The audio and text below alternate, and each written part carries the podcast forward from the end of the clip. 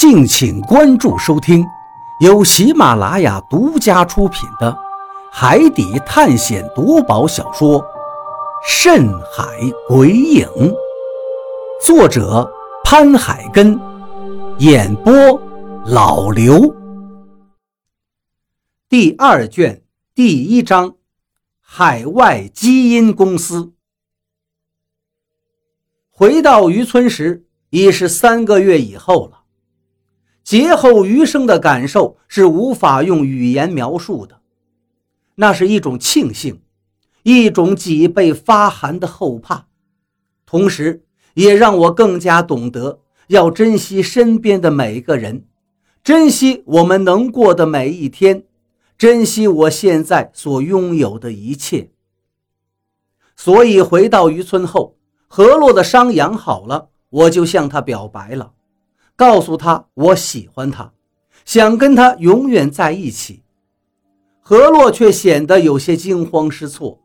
他说：“因为父辈受了诅咒，所以他过了三十岁之后，人就会快速衰老。”他劝我不要冲动，劝我去找一个更好的姑娘。无论我如何的表明决心，如何的告诉他我不怕他会比我先老。他依旧狠心地拒绝了我。他说：“现在的美好不代表以后就会一直美好。当一个人先老了，一切都将变得不够美好。倒不如两个人都留恋着相识时的美好，一切只如初见。”接下来，何洛告诉我，他要离开了。我问他离开去哪儿，他说：“回黔南的山中。”叫我不要去找他，他希望我以后能有幸福的生活。我很伤心，很难过，冲他喊道：“难道我们这一辈子就真这样有缘无分了吗？”何洛怔了怔，眼眶中分明也闪着泪花，但最后他只说了一句：“相濡以沫，不如相忘于江湖。”我知道他为什么拒绝我，我知道他在害怕什么，他害怕自己提前变老，我会变心。我会找到破解诅咒的办法的。这是我对他说的最后一句话。何洛笑了笑，回头道：“我也希望能够破解诅咒，我也希望能陪你一起慢慢变老，可是……”老天待我太薄，不会给我这样的机会。既然不能陪你一起变老，我又怎么可以浪费你的人生？我走了，小鱼，你好好的。最后，他还是走了，离开我了。当他转身离去的那一刻，我分明清晰的看见他脸上挂着晶莹的泪花。有些人。是一眼万年，永远也忘不了的。何洛就是我永远也忘不了的那个人。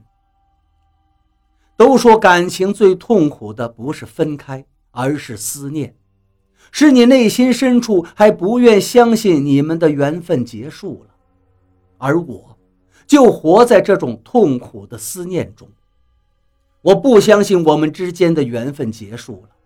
我拼命地寻找着破解诅咒的办法，我相信终会有那么一天，我能带着破解诅咒的办法去黔南山中找他。时间就这样在思念中流逝着，一天，两天，一个月，两个月，一年，两年，一晃，八年过去了。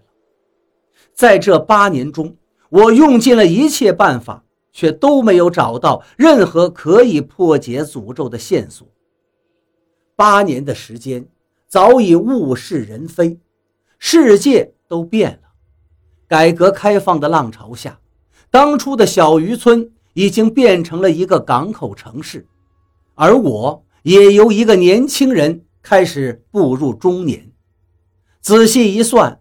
何洛也快到三十岁了，也就是诅咒快要发作的时候。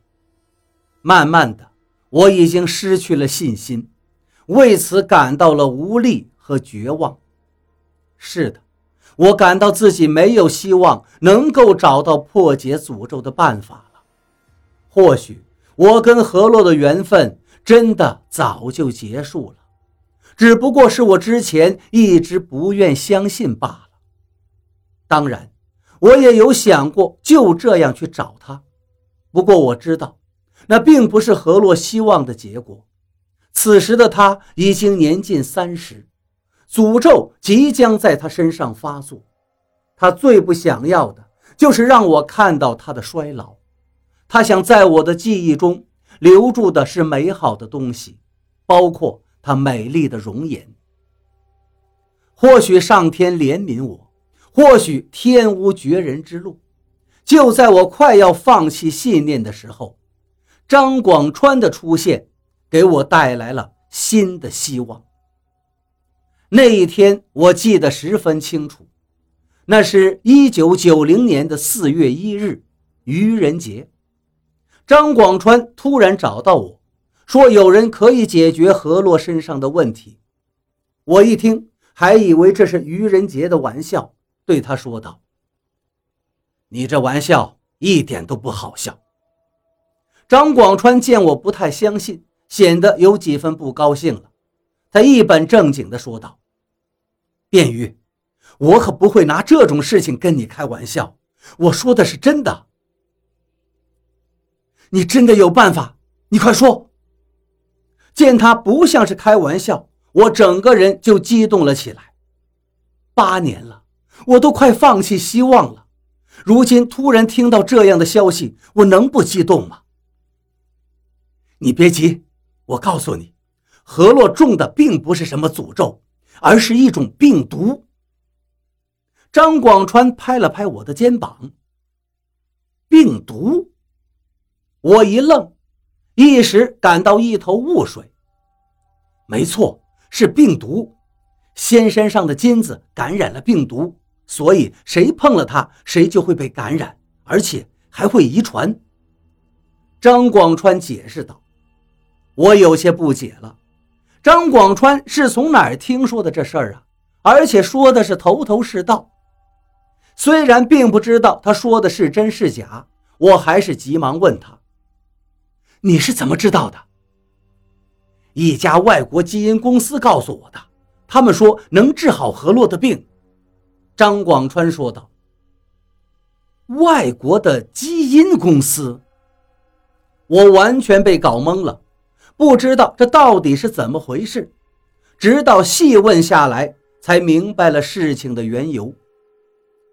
原来张广川把去仙山的经历写成小说出版了，然后一家自称是美国的基因公司的人看到他的小说后，便联系到他，追问他关于小说中描写的种种经历，而且完全相信张广川小说中所写的那些事情。